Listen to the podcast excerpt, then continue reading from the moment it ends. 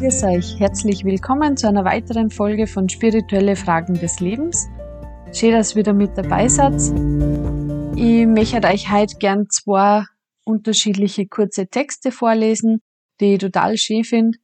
Und der erste Text ist von der Bichi Surinder Kaur. Sie ist eine von den Mitbegründerinnen von Kirpal Saga. Und nachdem heute Weltfrauentag ist, also heute ist der 8. März, wo ich das jetzt aufnehme. und Weltfrauentag. Und jetzt habe ich mir gedacht, finde ich das eigentlich ganz schön, wenn ich von ihr was vorlese, weil sie wirklich eine sehr besondere Frau gewesen ist, die total viel Wandel gebracht hat, vor allem in Indien. Ähm, aber ich würde sagen, auch bei uns im Westen. Ähm, ja, ganz ein besonderer Mensch, von der man viel, viel lernen kann, nach wie vor. Gerechtigkeit möge sich in der ganzen Welt verbreiten und Freude wie ein Sonnenstrahl leuchten. Jedes Herz möge das Licht in sich tragen. Wut und Hass sollen aus uns verschwinden. Wir sind alle eins, das müssen wir erkennen. Wir sind ein Symbol dieser Einheit. Durch unsere Schwäche haben wir die Menschheit in verschiedene Klassen und Glaubensrichtungen geteilt. So haben wir uns selbst verloren und die Einheit vergessen.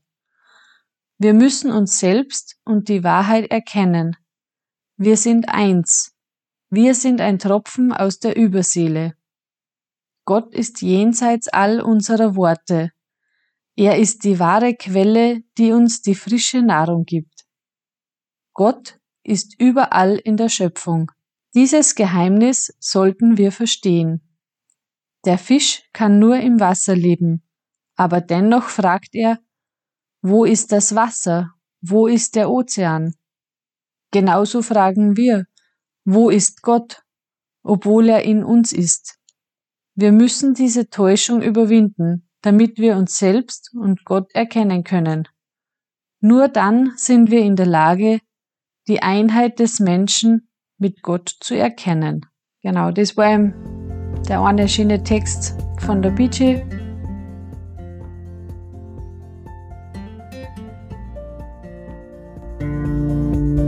Und dann gibt's eben nur ganz einen schönen Text auch von Sandke Palsing.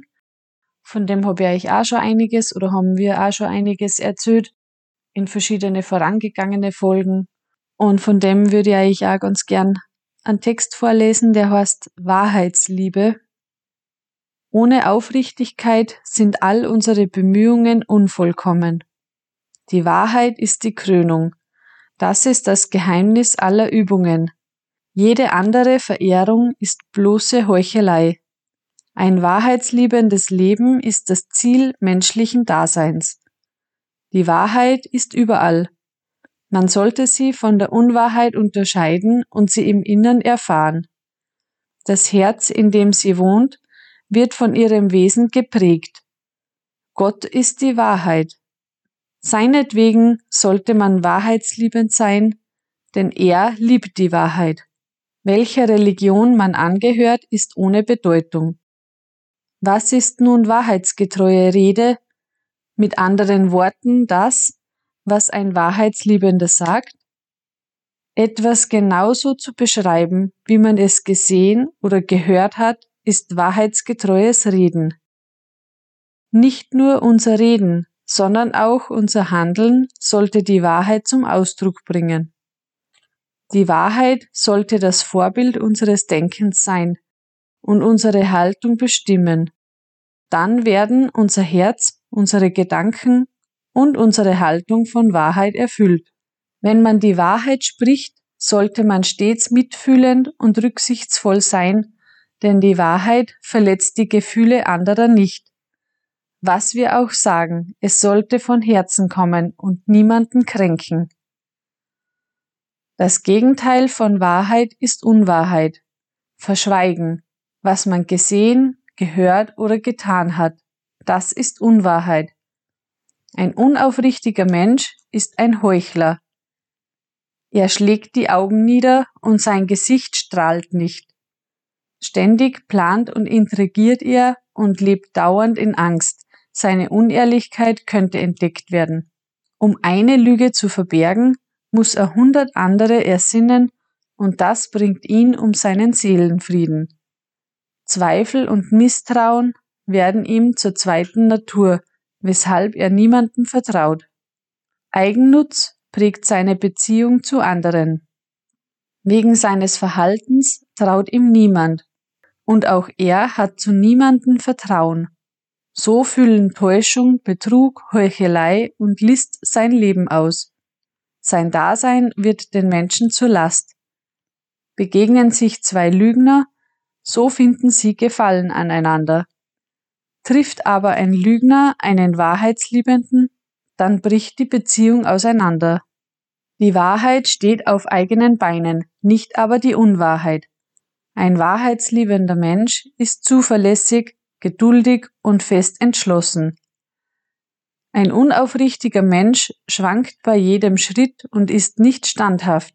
Der Mensch der Wahrheit ist furchtlos und frei von Zweifeln und Bedenken, der Unaufrichtige aber ist voller Furcht und sieht niemanden ins Gesicht. Ein Mensch der Wahrheit ist mutig und unerschrocken, ein Unaufrichtiger aber feige und arbeitsscheu.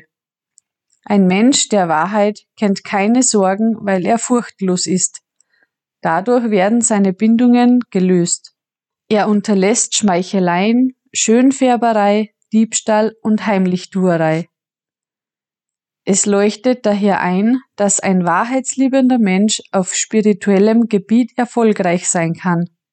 Da die Wahrheit ein Teil von ihm ist, spricht er auch die Wahrheit. Er geht selbst den Weg, der zu Gott führt, und führt auch andere dorthin. Ein solcher Mensch wird in gewisser Weise ein Teil der Wahrheit. Was immer er sagt, erweist sich als wahr. Er erfreut sich des Glücks, das die Wahrheit ihm innen und außen schenkt. Dank seines wahrheitsgetreuen Lebens wird er furchtlos und friedvoll, denn er ist mit der Wahrheit verbunden, die ewig und unwandelbar ist. Jeder Mann ist froh, dass es ihn gibt, da er die Wahrheit spricht und sie sieht, werden Geist und Körper rein. Er verkündet die Wahrheit und sie schmückt ihn. Wer wahrheitsliebend und zufrieden ist und die Wahrheit spricht, ist dem Herrn teuer und er wird nie mehr von ihm getrennt. Die Wahrheit braucht nichts zu fürchten. Wenn ein wahrer Ergebener die Wahrheit Gott erfährt, wird er mit ihr vereinigt. Genau, das waren eben die zwei kurzen Texte, die was ich unbedingt vorlesen wollte, weil ich es wirklich ganz schöne Texte finde. Also mir persönlich gefallen sie einfach wirklich total gut. Und ja, ich will auch gar nicht so viel dazu sagen, weil ich denke, es merkt ja jeder selber, was er dabei fühlt, wenn er das hört. Und genau, somit sind wir dann für heute eigentlich auch am Ende. Ich würde gerade nur sagen, die nächsten Male habe ich dann wieder die Erika zu Gast. Die Erika kennt, kennen vielleicht die ein oder anderen schon von euch weil ich auch schon Podcast-Folgen mit ihr aufgenommen habe. Und ja, es wären auf jeden Fall sehr interessante Themen. Das heißt, wir freuen uns, wenn es beim nächsten Mal wieder dabei seid. Es geht auch ein bisschen spezieller nochmal um die Frau, die Rolle der Frau auch. Also der Monat März dreht sich ein bisschen um die Frau sozusagen. Gut, dann vielen Dank fürs Zuhören, fürs mit dabei sein. Einen schönen Tag wünsche ich euch noch und bis zum nächsten Mal. Pfiat euch!